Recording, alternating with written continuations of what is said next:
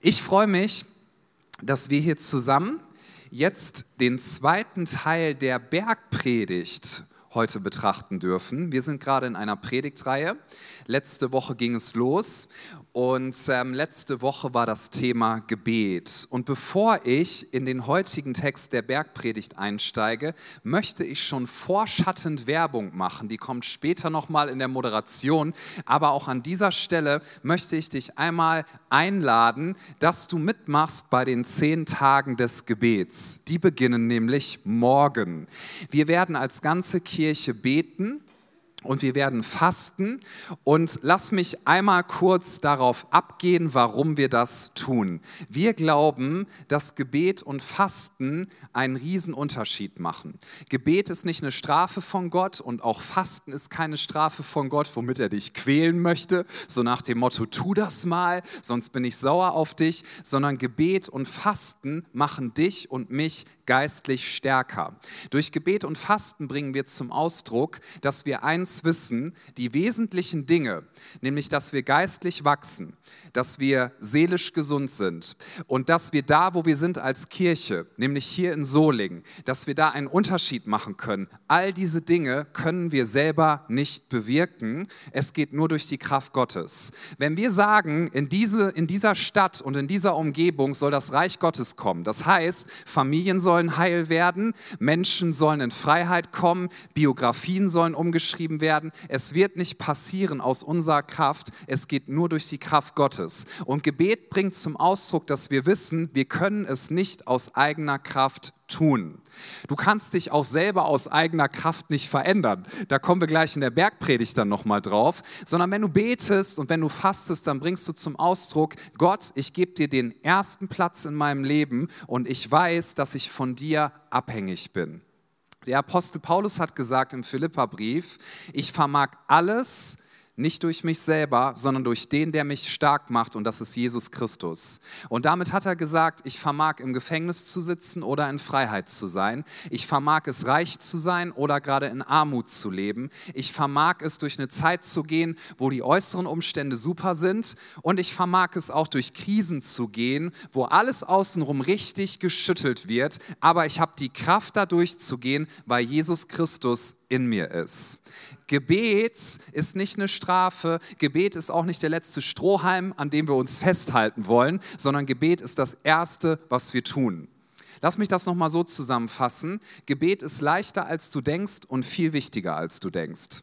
Gebet und Fasten, du findest das in der Bibel vor jedem, aber auch wirklich jedem geistlichen Durchbruch. Und lass mich dir noch Jesus als Beispiel geben. Jesus war 30 Jahre seines Lebens in der Verborgenheit. Wenige kannten ihn. Er konnte sich das 30 Jahre lang erlauben, komplett ungesehen zu sein. Und dann, als er seinen Dienst begonnen hat, hat er ihn folgendermaßen begonnen. Er hat sich taufen lassen, um diesen Zuspruch zu bekommen, Gott ist mein liebender Vater und Gott hat ihm gesagt, du bist mein geliebter Sohn, an dir habe ich wohlgefallen. Und dann ist Jesus 40 Tage lang in die Wüste gegangen und hat dort gefastet und gebetet. Und am Ende dieser Zeit steht, dass er rauskam aus der Wüste, gestärkt in der Kraft des Heiligen Geistes. Und dann hat er seinen Dienst getan. Er hat Kranke geheilt, er hat erlebt, wie Menschen sich auf Gott fokussiert haben. Jesus hat seinen ganzen Dienst getan, bis dass er ans Kreuz gegangen ist. Und er hat es getan in der Kraft des Heiligen Geistes. Jesus brauchte Gebet und Fasten und wenn er das brauchte, dann brauchen wir das auch, wenn wir in unserem geistlichen Leben weiterkommen wollen. Deswegen, bitte pack's nicht in die religiöse Ecke. Du verdienst dir keine Punkte bei Gott, wenn du betest, aber du schaffst Raum in deinem Leben, dass Gott es füllen kann durch seinen Heiligen Geist. Und deswegen, Freunde und Freundinnen, lasst uns beten. Überleg dir, was du fasten möchtest die nächsten Tage. Niemand zwingt dich, keiner wird es kontrollieren, es wird dich auch nicht die Campusleitung anrufen, na, bist du am Fasten, hast du Hunger? Es wird niemand machen, ja, sondern tu es, wenn du es tust, aus voller Überzeugung. Warum Fasten? Das möchte ich noch kurz sagen dürfen. Durch Fasten schwächst du die Verbindung und die Seelenverknüpfung, die du hast, die dir nicht gut tun, weil du deinem Körper sagst, du dominierst mich nicht. Also du schwächst die Dinge, die negativen Einfluss auf dich haben, dadurch, dass du sagst, ich entziehe mir selber etwas, was ich sonst auch genießen darf. Nichts gegen Essen, wer mich kennt, weiß, ich werde da nichts gegen sagen. Ja, also du schwächst die Dinge, die in deinem Leben Einfluss haben, die dir nicht gut tun und durch Gebet fokussierst du dich auf den, von dem du am meisten hören möchtest und das ist Gott. Weißt du, als Pastor, ich überlege immer mal wieder, was ist eigentlich eine meiner Hauptaufgaben, wenn nicht die Hauptaufgabe von einem Pastor. Und ich glaube aus voller Überzeugung, ich bin sowas wie ein geistlicher Tourguide. Ja, ich kann Menschen helfen, dass ich sage, das steht im Wort Gottes. Wenn du diese Schritte gehst, dann wirst du meiner Meinung nach, einfach weil es im Wort Gottes steht und weil ich es schon selber erlebt habe, du wirst geistlich wachsen, du wirst stärker werden. Wer sehnt sich nach frischer Vision? Wenn du dich danach sehnst, faste und bete. Ich garantiere dir, ich lehne mich mal richtig aus dem Fenster, dass du nach den zehn Tagen die Erfahrung machen wirst, du gehst gestärkt in der Kraft des Heiligen Geistes daraus. Setz die Priorität. Gebet wird wird nicht einfach so passieren. Das wird dich nicht anspringen, hups, ich habe gebetet, hups, ich habe gefastet. Du musst Vorkehrungen treffen. Und diesen Gedanken will ich noch sagen. Wer schon mal eine Wohnung gestrichen hat, also ein Zimmer oder ein ganzes Haus, der weiß, die Vorbereitung dauert teilweise länger und ist intensiver als das eigentliche. Du musst abkleben, Folien auslegen, den ganzen, ich sag mal, nervigen Kram. Das eigentliche Streichen dauert manchmal gar nicht so lange wie dieser Vorgang. Du musst dafür Raum schaffen, du musst dich vorbereiten, sonst wird es nicht adäquat passieren passieren. Wer ein gutes Weihnachtsmenü hatte, der weiß, das Weihnachtsessen vorzubereiten mit den drei Gängen, das dauert teilweise Tage an Vorbereitung, die es erfordert damit du dann für diesen einen Moment das Ratzekal wegputzen kannst, den leckeren Burgunderbrat. Der war so toll, ich hätte den gerne, es ist auch egal. Ja, und die Serviettenknüttel und dann, also die Vorbereitungszeit ist sehr intensiv, damit das stattfinden kann, was du eigentlich willst. Und das ist der Punkt, den ich dir mitgeben möchte. Du wirst nicht einfach so beten, schaffe Raum dafür. Und deine Kirche will dir und will mir helfen, dadurch, dass wir jetzt einen Raum anbieten für die nächsten zehn Tage, wo wir beten, also über zwei Wochen hinweg, immer Montag bis Freitag, sodass du mit uns lernen kannst, wie man fastet und betet. Denn die allermeisten Christen sagen nicht, ich bin ganz unmotiviert zu beten. Ich halte das für eine doofe Sache. Ich glaube, das würdest du mir nicht antworten. Die meisten sagen, finde ich eigentlich wichtig, will ich tun. Es liegt oft nicht an der Motivation, sondern es liegt daran, dass wir nicht wissen, wie. Das heißt, die nächsten Tage sollen uns da hineinführen, dass wir fasten und beten und dass wir es gemeinsam lernen. Und an deinem Campus die nächsten fünf Abende sei auf jeden Fall hier. Hier ist die Priorität. Es wird noch Werbung dafür gemacht, auch wo du die ganzen Detailinfos findest. Ich bin riesig gespannt auf das, was passieren wird. Heute sprechen wir nicht übers Gebet, sondern wir sprechen über den sogenannten breiten und den schmalen Weg. In Matthäus 7 steht ab Vers 13, dass Jesus gesagt hat in der Bergpredigt, geht ein durch die enge Pforte. Denn die Pforte ist weit und der Weg ist breit, der ins Verderben führt. Und viele sind es, die da hineingehen. Denn die Pforte ist eng und der Weg ist schmal, der zum Leben führt, und wenige sind es, die ihn finden ist ein zentraler Teil der Bergpredigt. Die Bergpredigt finde ich deshalb so genial, weil wir wissen dürfen, Sie wurde von Jesus gehalten, also sie kommt von Jesus. Und wenn wir das beherzigen, was in der Bergpredigt drin steht, dann wird uns das zu Jesus führen. Das möchte ich nochmal wiederholen. Sie kommt von Jesus, er hat sie gepredigt, er hat sie ausgesprochen. Und wenn wir diese Worte umsetzen, das sagt er auch am Ende dieser Predigt, wenn wir sie umsetzen, dann wird uns das näher zu Jesus führen und innerlich stabiler machen. Wenn du dir wünschst, dass dein Leben auf Stabilität gestellt ist, dann ist es so gut, wenn du dir anschaust, was steht hier in dieser Predigt. Denn die Bergpredigt ist sowas wie das Grundgesetz des Königreiches Gottes. So drücken das viele Theologen aus. Wenn du wissen willst, welche Kultur ist im Reich Gottes, wenn du wissen willst, wie geht Gott mit Menschen um und wie denkt er über Menschen? Wenn du wissen willst, was ist das Königreich, von dem die Bibel sagt, es wird auf ewig Bestand haben, es wird kein Ende haben und wir dürfen schon jetzt dazugehören, während es sich entfaltet, dann liest die Bergpredigt. Menschen sagen manchmal, boah, was da drin steht, Jesus, der stellt ja die Welt so richtig auf den Kopf. Ich sage, theologisch richtig ausgedrückt ist, Jesus stellt die Welt nicht auf den Kopf, er stellt sie wieder auf die Füße. Er gibt uns einen Weg, er zeigt uns, wie es eigentlich sein sollte. Denn der Plan war nicht, dass wir uns rächen, sondern dass wir Vergebung annehmen und Vergebung aussprechen. Der Weg oder der Plan war nicht, dass wir alles für uns nehmen, sondern dass wir alles, was wir haben, als ein Geschenk ansehen und dass wir es weitergeben an andere. Da liegt der Weg zum Segen drin. Jesus stellt die Welt wieder auf die Füße.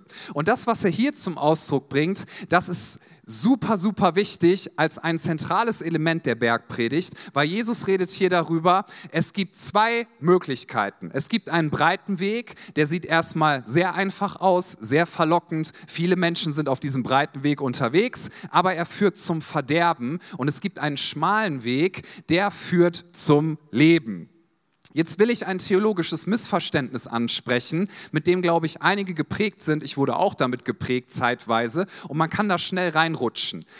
Dieses Missverständnis geht so. Ich erinnere mich, ich, ich hänge es mal daran auf, an meine Kindergottesdienstzeit. So damals, bin ja fromm sozialisiert aufgewachsen. Und wenn man darüber gesprochen hat, dann wurden manchmal so Bilder gezeigt. Und diese Bilder, die zeigten so den breiten und den schmalen Weg. Und der breite Weg, den fand ich als Kind, der sah immer ganz toll aus. Da waren Menschen drauf unterwegs, ja. Die hatten Spaß, die hatten schöne Frisuren, die haben sich richtig gut angezogen. Das war so das pralle Leben. Die durften leckere leckere Getränke trinken, was auch immer du darunter verstehst. Die hatten lecker Essen, die hatten richtig Party. Da dachte ich, wow! Nur es gab ein Problem. Am Ende dieses Wegs stand die Hölle. Ne? Und da wollte man halt nicht hin. Da hat man dann so Feuer gesehen und dachte ich, uh, das ist auch nicht gut. Und der schmale Weg, da war am Ende der Himmel, aber auf dem schmalen Weg, da waren Leute, die hatten graue Klamotten, furchtbare Frisuren, die haben nur Wasser getrunken und die waren dermaßen spaßbefreit. Das hat mich schon direkt in den Burnout gebracht als Kind, wenn ich da nur drauf geschaut habe, ja,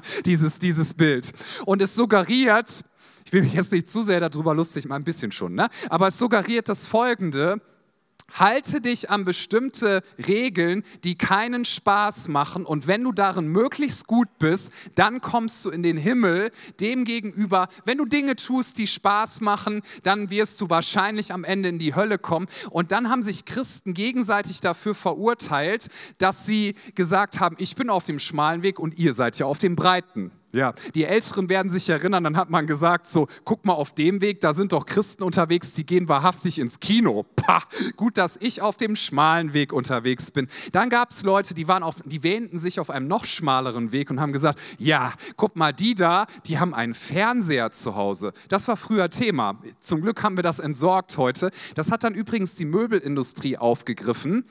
Und die haben so Schränke kreiert, da konntest du vom Fernseher so die Schranktüren zumachen. Und wenn dann die frommen Geschwister zu Hause waren, dann hat man die Schranktür zugemacht, damit die dachten, man hat keinen Fernseher. Waren sie wieder weg, dann hat man die Türen aufgemacht und Fernsehen geschaut. Dafür gibt es einen Begriff, der heißt, ich sag Heuche, ihr sagt Laie. Nee, machen wir jetzt nicht. Das führt nicht zum Leben und das ist auch nicht damit gemeint. Das, was Jesus hier nicht sagen möchte, ist, naja, die haben halt Glück gehabt, die sowieso nicht gerne schöne Frisuren mögen, ja, die, die sowieso gerne äh, Wasser trinken, was schon abgestanden ist, denen wird es besser gehen, weil die können den Weg beschreiten, der führt in den Himmel. Das ist totaler religiöser Quatsch und den würde ich in diesem Moment gerne nochmal mit uns entsorgen dürfen. Das, was hauptsächlich gesagt werden soll von Jesus, das ist die Hauptstoßrichtung dieses Textes ist das folgende. Es gibt eine enge Pforte und es gibt einen schmalen Weg und diese enge Pforte und dieser schmale Weg ist Jesus selbst. Das ist nämlich das Konfrontative dabei. Wenn du Menschen sagst, das, das stößt viele erstmal, stößt vielen ein bisschen auf, wenn du sagst, nur Jesus, das ist das, was hier gesagt wird, nur Jesus ist der Weg, der zum Leben führt, kein anderer. Alle anderen Wege und alles, was breit ausschaut, wird im Endeffekt zum Verderben führen. Nur Jesus ist der Weg. Er ist die schmale Pforte, er ist dieser schmale Weg. Nur durch Jesus ist es möglich, dass du, wenn du stirbst, in der Ewigkeit landest und dann bei Gott bist und er dir sagt, herzlich willkommen, alles ist in Ordnung. Nur durch Jesus wirst du Vergebung deiner Schuld finden. Nur in Jesus ist Leben, nur in Jesus ist Fülle und nur in Jesus ist Herrlichkeit. Aber das Gute ist, wer an ihn glaubt, der darf wissen, alles ist in Ordnung und alles ist sicher. Also ist die Aussage im Prinzip Jesus allein. Hint für ein Lied nach der Predigt, genau. Die Aussage ist Jesus allein. Es geht nicht um Jesus plus, das machen nämlich einige Leute daraus. Jesus plus, dass du dich an einige Regeln hältst. Jesus bringt zum Ausdruck, das, was dich rettet, das ist Jesus plus nichts seine Gnade. Mir sagen oft Leute wirklich allen Ernstes, Christian, du darfst es in deinen Predigten nicht zu sehr mit der Gnade übertreiben, weil dann nehmen das Leute noch zum Anlass, um dann so richtig dolle zu sündigen. Ich sage, wer die Gnade verstanden hat, wie unglaublich schön sie ist und was du da bekommen hast, der wird sagen, ich will gar nicht mehr sündigen, weil das, was ich in Jesus habe, ist viel größer und viel schöner und viel herrlicher als alles, was mir diese Welt als Erfüllungsoption anbieten könnte. Das ist das, was die Hauptstoßrichtung von diesem Text ist und was ich dir nochmal mitgeben möchte. Nur durch Jesus, nur durch seine Gnade wirst du gerettet werden. Matthäus 7 ab Vers 28 da steht, und es geschah, als Jesus diese Worte beendet hatte, erstaunte die Volksmenge über seine Lehre, denn er lehrte sie wie einer, der Vollmacht hat und nicht wie die Schriftgelehrten. Sie haben gemerkt, in Jesus ist Vollmacht und in ihm ist Leben. Die Schriftgelehrten, die haben Leuten, Leute mit, mit Geboten überhäuft und haben gesagt, daran müsst ihr euch halten. Nur das, was hier festgestellt wird, ist, Gebote haben nicht die Kraft, dein Herz zu verändern und dein Leben zu verändern. Nur Jesus durch seine Gnade kann das tun. Was ist die Qualifikation, um in den Himmel zu kommen? Was ist die Qualifikation, um Vergebung zu finden? Was ist die Qualifikation, um Leben in Fülle zu finden? Die Qualifikation ist, du darfst es dir nicht verdient haben. Das ist die Qualifikation. Wenn du zu deinem Chef gehst am Ende des Monats, ja, und er sagt, ich will Ihnen gnädig sein, und du hast den ganzen Monat gearbeitet und er sagt, ich will Ihnen gnädig sein, ich zahle Ihnen Gehalt, das ist keine Gnade, das hast du dir verdient. Du hast dafür gearbeitet und es wurde dir zugesichert. Gnade bedeutet, du darfst es dir nicht verdient haben. Matthäus 5, Vers 3 damit wird die Bergpredigt begonnen. Da steht, glückselig sind die geistlich Armen, denn ihrer ist das Reich der Himmel. Das bedeutet, der, wer sich, wer sich moralisch für bankrott erklärt, wer sagt, ich kann es nicht schaffen, ich kann nicht alle Gebote einhalten, ich kann nicht selber mein Herz verändern, ich kann nicht selber die Dunkelheiten aus mir rausnehmen. Wer das sagt und sich an Jesus wendet, der wird Freiheit erleben und Gnade erleben und wird, wird neues Leben in Fülle bekommen. Lukas 18 ab Vers 30, äh 13 sagt, und der Zöllner stand von ferne, also jemand, der sich nicht gut mit sich gefühlt hat, der verachtet war, auf den Menschen herabgeschaut haben. Er stand von ferne, wagte nicht einmal seine Augen zum Himmel zu erheben, sondern schlug an seine Brust und sprach, O Gott, sei mir Sünder gnädig. Das ist die Qualifikation, um ins Reich Gottes zu kommen. Du darfst es dir nicht verdient haben und du musst einfach nur sagen, ich kann es nicht schaffen. Jesus, ich setze auf deine Gnade, ich setze meine ganze Hoffnung auf das, was du getan hast. Das ist das, was hier steht. Und dann sagt Jesus, ich sage euch, dieser ging gerechtfertigt in sein Haus hinab, im Gegensatz zu jenem.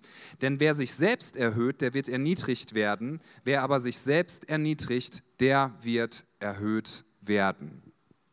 Die Hauptaussage dieses Textes ist, Jesus und seine Gnade allein ist das, was dich in den Himmel bringt, ins Reich Gottes bringt, was dir deine Schuld vergibt und darauf darfst du setzen und da darfst du immer wieder drauf zurückkommen. Das, was Jesus getan hat, das reicht. Ich möchte das Leuten zusprechen, die gerade in ihrem Herzen sich selber verurteilen, selbst wenn deine Gefühle sagen, das ist nicht wahr, selbst wenn Leute um dich herum sagen, das ist nicht wahr und du hast zu viel falsch gemacht. Das Wichtigste, was du als Christ verstehen darfst im Anfang, und das ist auch das, was dich weiter tragen wird, ist das folgende. Jesus möchte dir seine ganze Liebe und Güte schenken. Das geht aber nur, wenn du sie empfängst. Wenn du sie nämlich nicht empfängst, wenn du sie nicht aufnimmst, dann wird sie nicht ihre Kraft in deinem Herzen entfalten. Ich würde sogar so weit gehen, das gibt nämlich die Bibel her, von dem, was sie uns, uns mitgibt, von der Aussage, du kannst nur wirklich lieben, wenn du dich zunächst selbst liebst nicht selbst verherrlichst, sondern selbst liebst, weil du gefüllt bist mit der Liebe Gottes. Du kannst nicht lieben, wenn du selber nicht bereit bist, Liebe zu empfangen. Viele von uns haben ein riesiges Empfangsproblem. Empfange Gnade, blockiere sie nicht und darin liegt Freiheit. Sie wird dich verändern. Du kannst es mit der Gnade von Jesus nicht übertreiben. Ja, aber du weißt nicht, was ich getan habe. Seine Gnade ist größer. Du hast keine Ahnung, wie ich mich gerade fühle. Seine Gnade ist größer. Es gibt so viele Beispiele im Neuen Testament, die man dafür nennen könnte. Ich finde es so heftig, dass Jesus ja schon vorher wusste, dass Petrus ihn verraten würde. Wurdest du schon mal von jemandem verraten? Das fühlt sich so schlimm an. Jesus wusste, Petrus wird ihn verraten und er sagt ihm sogar vorher schon, dass er ihn verraten wird. Ja, Jesus setzt sich mit Petrus hin. Ich, ich finde das ja seelsorgerlich vielleicht nicht ganz so weise. Ne? Also wenn ich mir jetzt mal vorstelle, ich habe einen pastoralen Auszubildenden und der sagt mir, ja, neulich kam jemand zu mir in die Seelsorge und hat gesagt, boah, er fühlt sich so schlecht und er weiß nicht, ob er das schaffen wird. Und mir der pastorale Auszubildende dann sagen würde, ja, ich habe dem auch gesagt, er wird versagen. würde ich sagen, okay, hier ist so ein Handbuch, da kannst du mal nachlesen, wie man Leute empowert und sie ermutigt. Jesus sagt Petrus ins Gesicht, du wirst mich verraten und ich bete jetzt schon für dich, dass du danach Wiederherstellung erlebst und ich sage dir jetzt schon zu, dass du Berufung hast. Jesus hat sogar dein Versagen und deine Umwege bereits jetzt mit eingeplant. Er kann und er wird alles nehmen, sogar das Schlechte, was du tust, um es durch seine Gnade seinem Plan hinzuzufügen. Damit sage ich nicht, lasst uns erst recht sündigen. Das ist totaler Quatsch. Das fordert ja auch Paulus heraus. Ich sage nur eins, Jesus wusste vorher, was du tun wirst. Es ist ihm nichts verborgen. David, König David im Alten Testament, der hat so viele Dinge falsch gemacht. Es ist ein Ehebrecher und Mörder. Und Jesus sitzt auf dem Thron, der der Thron Davids genannt wird. Der wurde nicht umbenannt. Warum ist das so? David hat Buße getan und hat gesagt, ich habe gesündigt, bitte vergib mir. Und, und Gott hat alles genommen und in seiner Gnade doch noch zu einem Guten zusammengefügt. Du hast keine Vorstellung, wie groß die Gnade von Jesus wirklich ist. Das ist die enge Pforte, das ist der schmale Weg. Der breite Weg ist, sich selber zu verurteilen, die inneren Kritiker immer wieder an den Start zu bringen und sie von der Leine zu lassen. Der breite Weg ist, dass du doch durch deine Leistung versuchst, dir zu sagen, dass du irgendwie gut und richtig bist. Der schmale Weg ist, dass du sagst, Jesus und er allein. Jesus plus nichts. Wenn ich vor Gott stehe eines Tages und und dort bin, dann werde ich da stehen mit dieser Haltung. Ich habe meine Hoffnung ganz auf die Gnade gesetzt. Und das darfst du auch tun. Das ist der schmale Weg. Es hat noch eine weitere Stoßrichtung, die ich uns mitgeben möchte. Und diese Stoßrichtung ist, sei auf dem schmalen Weg unterwegs, sodass du dich geistlich entwickelst und geistlich wächst. Unsere Welt sagt uns Folgendes, unsere Umgebung, folge deinem Herzen. Verwirkliche dich selbst, hör auf dich selbst. Das, was in dir drin ist, weist dir den richtigen Weg. Als dein Pastor möchte ich dir sagen, bitte folge nicht deinem Herzen. Die Bibel sagt uns, das Herz des Menschen ist trügerisch und es führt uns in die Irre. Erinnerst du dich an Entscheidungen, die du getroffen hast, die dir sehr geschadet haben, wo du dachtest, das ist super schlau und im Nachhinein weißt du, war gar nicht schlau. Ja? Folge nicht deinem Herzen und setze nicht darauf, dass du Selbstverwirklichung findest, denn unsere Gesellschaft und Kultur sagt uns, dass wir dann glücklich werden, wenn wir nach unserem eigenen Glück und unserer unserer Selbstzufriedenheit suchen. Und die Bibel sagt, dass wir unsere Erfüllung und unser Glück dann finden, wenn wir auf Jesus setzen und ihn verherrlichen und zu seiner Ehre leben. Du zielst auf die falsche Sache. Wer von euch geht gerne auf Jahrmärkte oder Kirmes oder wie auch immer das heißt? Ich finde das ganz cool. Ja, ich gehe nicht in die Achterbahn waren, denn das ist für mich ein bisschen, naja, da wird mir übel und so. Aber was ich immer gerne mochte, waren diese Buden mit den Riesenstofftieren. Kennt ihr die? Und dann guckt mich so ein Riesen-Minion an und ich denke, das will ich haben. So, und du kriegst das Minion meistens dann, wenn du zum Beispiel, und das will ich in diesem Bild verwenden, wenn du zum Beispiel einen Dosenberg abräumst. Da ist dann so ein Dosenberg und du kriegst ein paar Bälle und deine Aufgabe ist jetzt was, wenn du das Minion haben möchtest oder irgendein Plüschtier, was du dir vorstellen kannst. Vielleicht sagst du, ich hätte lieber Papa Schlumpf, ist auch in Ordnung so. Ja, du willst es also haben und wenn du jetzt den Ball nimmst und du wirfst das Plüschtier ab, dann kannst du sagen getroffen, aber der Budenbesitzer wird dir sagen, das Plüschtier bekommen sie nicht, denn die Aufgabe war nicht dieses Ding abzuwerfen, sondern auf den Dosenberg zu zielen und den abzuräumen. Wenn du den abräumst, bekommst du das Plüschtier und ich verwende dieses Bild, um uns auf eine hoffentlich einfache, aber klare Art und Weise zu sagen, wenn du nach deinem eigenen Glück suchst, nach Selbstzufriedenheit, nach Selbstverwirklichung, wirst du keine Erfüllung finden. Erfüllung findest du dann, wenn du sagst, das Universum dreht sich nicht um mich das ist für manche vielleicht noch eine ganz neue Erkenntnis. Aber am Anfang der Bibel steht nicht, im Anfang schuf Immanuel oder im Anfang schuf Christian oder im Anfang schuf, kannst du deinen Namen einsetzen, Klaus Günther oder wie auch immer du heißt, sei gesegnet. Da steht, im Anfang schuf Gott. Dieses Universum und alles, was darin existiert, wurde geschaffen, um ihn zu verherrlichen. Wir Menschen haben in unserem Herzen diesen Drang, uns selber zu verherrlichen. Das ist der breite Weg, aber er funktioniert nicht. Er führt nicht zu Fülle, er führt auch nicht zu Zufriedenheit, sondern am Ende steht Verderben. Und Verderben meint übrigens nicht vor allem nur Hölle, sondern das Wort, was dort steht, meint Vergeudung.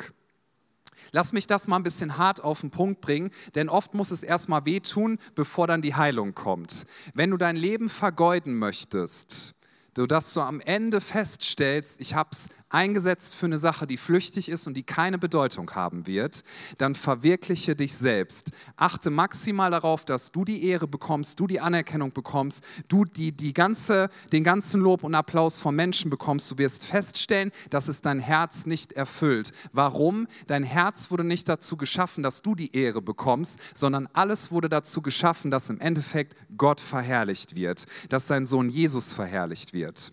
Die Dreieinigkeit in sich lebt das vor. Gott verherrlicht den Sohn, der Sohn verherrlicht den Vater, der Heilige Geist macht die beiden groß. Sie sind die perfekte Liebe in sich selbst und sie hätten die gar nicht teilen brauchen, aber sie wollten sie teilen. Liebe heißt, dass du über die Grenzen deines eigenen Ichs und Egos hinausgehst und dass du andere Menschen beschenkst und andere Menschen segnest. Das ist nicht der breite Weg, sondern das ist der schmale Weg, aber der schmale Weg ist ein Weg, der zum Leben führt und zur Erfüllung führt. Wenn du mich fragst, was ist das Wichtigste, was du im Leben tun kannst, möchte ich dir eine möglichst einfache Zusammenfassung geben. Die habe ich mal in einem Artikel von einem bekannten Theologen gelesen.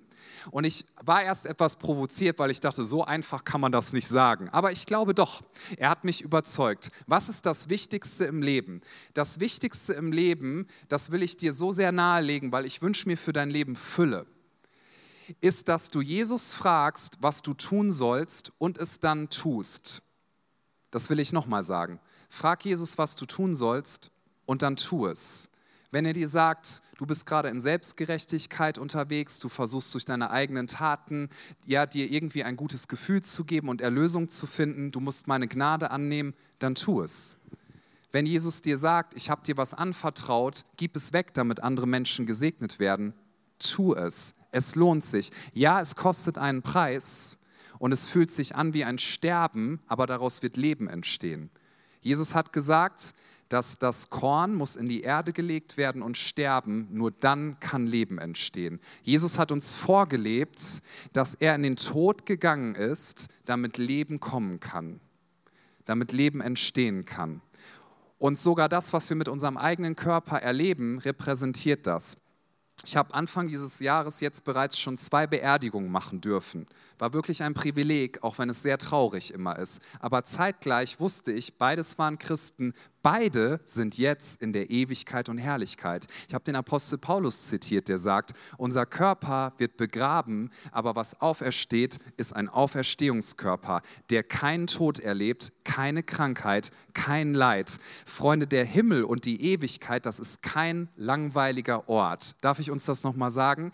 Da gibt es Energie ohne Ende. Wir werden Aufgaben haben, wir werden Spaß haben. Alles, was du hier auf dieser Erde erlebst, gibt es dort in Perfektion. Aber der breite Weg ist, dass Leute da vorweglaufen vor diesem Gedanken, dass sie endlich sind.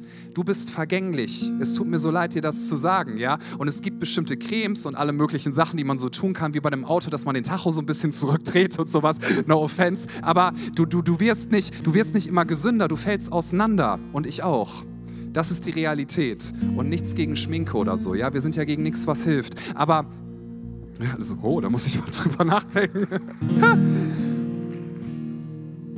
du darfst dich schön machen, gute Klammern, aber du kannst nicht maskieren, dass du eines Tages diese Erde verlässt und unser Leben ist flüchtig. Und der breite Weg ist, dass wir uns einreden lassen von unserer Umgebung, dass wir alles hier rausquetschen müssen. Müssen wir nicht. Wer in Christus ist, das möchte ich dir mitgeben. Du brauchst in diesem Leben keine Verpassensangst haben. Du kannst nichts verpassen. Du wirst ewig leben. Und da ist es perfekt. Nur du wirst innerlich keine Erfüllung finden, wenn du dieses Leben hier so behandelst, als wäre es die Ewigkeit. Und das tun die allermeisten. Die sind auf dem breiten Weg unterwegs. Der schmale Weg, den wenige gehen, ist zu sagen, das hier ist schön, aber das Beste und Eigentliche kommt noch. Das hier wird vergehen, aber ich werde in die Ewigkeit kommen. Jetzt noch seufze ich, aber irgendwann wartet Herrlichkeit auf mich. Eines Tages werden wir alle diese Erde verlassen. Unser Körper wird wie in Unehre zusammenfallen, aber wir werden in Herrlichkeit wieder auferstehen und unser Herr und Erlöser Jesus Christus wird sagen, herzlich willkommen zu Hause. Freunde, das glauben wir wirklich. Ich weiß, die Begeisterung sitzt so tief, sie mag kommen, rauskommen, aber das ist Freude, die wir haben. Das ist der schmale Weg. Es ist kein Zufall, dass du lebst. Darf ich dir nochmal die ganz großen Zusammenhänge kurz sagen? Der Gott, der das Universum geschaffen hat, hat bereits vor aller Ewigkeit, bevor überhaupt was in Existenz gerufen wurde, dein Leben maßgeschneidert. Er wusste ganz genau, wann du geboren wirst. Er weiß ganz genau, wann du diese Erde verlässt. Und er hat dein Leben geplant, bevor es auf dieser Erde überhaupt entstanden ist. Und ja, wir haben Angst vor dieser Barriere des Todes und der Vergänglichkeit, aber die Bibel sagt, es ist ein neues und ewiges, ewiges Kapitel, was aufgeschlagen wird. Und deswegen gebe ich dir mit, investiere alles, was du hast, für ewige Werte. Maximal viel maximal viel und behandle dieses Leben nicht, als wäre es die Ewigkeit, denn das ist es nicht. Es ist flüchtig, für die Anerkennung von Menschen zu leben. Ich will das noch gerne sagen, weil einige von uns leben für die Anerkennung von anderen Leuten. Und der breite Weg ist, dass du dein ganzes Leben danach ausrichtest, nach dem Weg des geringsten Widerstandes. Du lässt dich kontrollieren von Menschen, die im Endeffekt überhaupt nicht dein Interesse am Herzen haben, aber du tust alles, damit sie irgendwie ruhig sind und dich bloß nicht kritisieren, weil du dich sehr, so, so sehr davor fürchtest, was dann passiert. Ich möchte dir so ans Herz legen, mach Jesus zu deiner oberen Priorität und sag Jesus, was auch immer du mir sagst, die Antwort ist vorher schon ja. Ich werde es tun. Und darf ich dir die Frage stellen, die Gewohnheiten, die du in deinem Leben hast, so wie du lebst, das, was du tust, wird dich das in den nächsten Jahren näher zu Jesus führen? Wird es dich geistlich gesünder machen? Oder wird es dich geistlich schwächer machen und weiter von Jesus wegbringen? Denn das Problem ist, die meisten von uns, wir haben bergauf Träume, aber bergab Gewohnheiten. Das funktioniert nicht. Wenn deine Gewohnheiten nicht verknüpft sind mit deinen Träumen, dann wirst du dort nicht landen. Du wirst dort landen, wo dich deine Gewohnheiten hinführen. Deine Gewohnheiten entscheiden auch darüber, wen oder was du liebst. Denn Liebe ist nicht nur ein Gefühl, sondern Liebe ist eine Entscheidung als ich das erste Mal in Indien war und ähm, ein indisches Frühstück miterlebt habe, da saß so ein Kind vor mir und wir haben Currykartoffeln gegessen zum Frühstück. Und diese Kartoffeln waren richtig scharf und ich esse gerne scharf. Und ich dachte, wenn dieses Kind das essen kann, kann ich das auch essen. Also habe ich ein Kartoffelchen in den Mund genommen und dachte, und dann habe ich dieses Kind gefragt, sag mal, magst du das? Und das Kind hat gesagt, ich liebe dieses Frühstück, ja. Diesem Kind hätte ich niemals Nutella geben können, weil das Kind liebt Currykartoffeln, die viel zu scharf sind für meinen Gaumen. Warum? Weil dieses Kind eine tägliche Gewohnheit hat, diese Currykartoffeln zu essen. Und jetzt will ich den Punkt nicht zu sehr stretchen, aber was sind deine Currykartoffeln? Ja? Was ist das, was du liebst? Wir lieben oft die falschen Dinge und sie führen uns in keine gute Richtung. Was sind deine Gewohnheiten? Ich möchte dich noch mal so sehr einladen, mach Jesus zu deiner Priorität und hab Gewohnheiten in deinem Alltag, die dich Jesus näher bringen. Gib weg und dir wird gegeben werden. Segne andere und du wirst Segen empfangen. Gib Vergebung und dir wird vergeben werden. Das Reich Gottes ist viel besser und viel größer als du denkst. Lass uns den schmalen Weg gehen, Freunde. Und dieser Weg heißt Jesus und lass uns ihm nachfolgen mit allem, was wir sind. Ich lade uns ein, dass wir für einen Moment die Augen schließen. Bleib gerne sitzen da, wo du bist. Nur ich werde schauen und unser Team. Und während du die Augen geschlossen hast, möchte ich dir die Frage stellen heute Nachmittag. Möchtest du mit deinem Leben Jesus nachfolgen, mit allem, was du bist?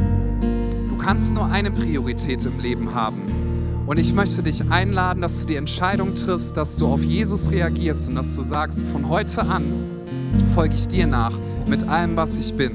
Und wenn du sagst, Jesus, ich gebe dir mein ganzes Leben, ich bitte dich, dass du mir Vergebung schenkst, weil ich mir selber nicht vergeben kann. Ich bitte dich, dass du meine Prioritäten ordnest, weil du sollst ab sofort Nummer eins sein. Und wenn du sagst, Jesus, bitte gib mir diese Gewissheit, dass ich ewig leben werde, auch wenn ich diese Erde verlasse. Ich möchte dir sagen, du kannst den Tod nicht besiegen. Das kann kein Mensch. Aber Jesus hat den Tod besiegt. Der Tod ist nicht unser Freund, er ist unser Feind. Aber Jesus hat diesen Feind besiegt, er hat ihn entwaffnet. Und wenn du sagst, ich möchte mein Leben Jesus geben, während alle Augen geschlossen sind, dann heb doch jetzt bitte einmal deine Hand als ein Zeichen der Entscheidung. Jesus, ich gebe dir mein Leben. Dankeschön. Gibt es noch jemanden, der sagt, diese Entscheidung möchte ich jetzt treffen? Heute ist der Tag, der alles verändert. Dann heb doch jetzt gerne noch deine Hand. Wer entscheidet sich für ein Leben mit Jesus Christus und ihm nachzufolgen? Dankeschön. Dann kannst du deine Hand gerne wieder runternehmen, wenn du dich gemeldet hast. Wir öffnen unsere Augen und wir sprechen jetzt ein Gebet zusammen, wo wir zum Ausdruck bringen, dass wir Jesus nachfolgen wollen mit allem, was wir sind. Das Gebet sehen wir hier vorne auf der Projektionsleinwand. Sehen wir nicht? Ach, ist kaputt. Dann bete ich das vor und ihr betet es laut, wenn ihr es auswendig könnt oder innerlich mit. Okay? Wir beten gemeinsam. Jesus, ich weiß, dass du mich liebst. Es gibt nichts, was ich tun könnte, damit du mich mehr liebst. Und durch nichts, was ich tue, würdest du mich weniger lieben. Du bist für mich gestorben und auferstanden. Ich glaube an dich. Du bist mein Gott, mein Retter und mein Herr. Bitte schenke mir die Vergebung meiner Schuld. Ich möchte als dein Kind leben und du sollst mein ganzes Leben bestimmen. Ich danke dir, dass ich durch dich wirklich frei bin und ein Leben in Ewigkeit habe. Amen. Lass uns noch mal einen Applaus geben und das feiern für Leute, die diese Entscheidung getroffen haben. Und jetzt bitte ich uns alle, dass wir gemeinsam aufstehen. Möchte uns gerne mit einem Gebet in die Lobpreiszeit leiten. Wenn du magst, schließ noch mal deine Augen, lass dich nicht ablenken von dem, was drumherum passiert und Frag doch Jesus, was er dir jetzt sagen möchte, was du als nächstes tun sollst und dann geh diesen Schritt. Jesus, wir preisen dich und wir geben dir die Ehre. Wir sagen, du hast den ersten Platz in unserem Leben. Du sollst nicht einen Platz haben, sondern den ersten Platz. Jesus, du hast die Priorität in unseren Entscheidungen, du hast die Priorität in unseren Finanzen, du hast die Priorität in der Ausrichtung, wie wir unsere Beziehung leben. Jesus, du hast die Priorität in unseren beruflichen Entscheidungen. Jesus, du hast die Priorität in dem, wie wir unsere Zeit und wie wir unsere Energie einsetzen. Jesus, wir sagen, alles dreht sich um dich. Du bist der Anfang und du bist das Ende, du bist der Erste und du bist der Letzte. Alles ist auf dich fokussiert und Jesus, wir bitten dich, füll du uns ganz neu. Bitte mach du unser Herz voll mit dem, was nur du geben kannst. Wir sehnen uns nach mehr von deiner Gegenwart. Ich möchte diese Frage mitgeben. Was möchtest du genau jetzt und was möchtest du am meisten? Genau jetzt wollen wir vielleicht oft Entscheidungen treffen, die sich für den Moment gut anfühlen, aber am meisten sehnen wir uns doch nach einem geistlich erfüllten Leben, nach einem Leben, was Sinn macht. Und Jesus, das wollen wir tun. Wir geben dir die Ehre. Wir wollen ein Leben in Freiheit führen und wir strecken uns aus nach mehr von dir. Lass uns Jesus anbeten, dass einfachste und kraftvollste Gebet, was du sprechen kannst, ist, dass du einfach Jesus sagst, weil in diesem Namen ist Kraft. In seinem Namen ist Kraft, dass Kranke geheilt werden. In seinem Namen ist Kraft, dass Schuld vergeben wird. Sein Name ist stärker als der Tod und in seinem Namen ist Kraft, dass du Freiheit erlebst. Wer den Namen Jesus anruft, wird gerettet werden. Lass uns ihn preisen und uns ausstrecken nach mehr von seinem Heiligen Geist. Amen.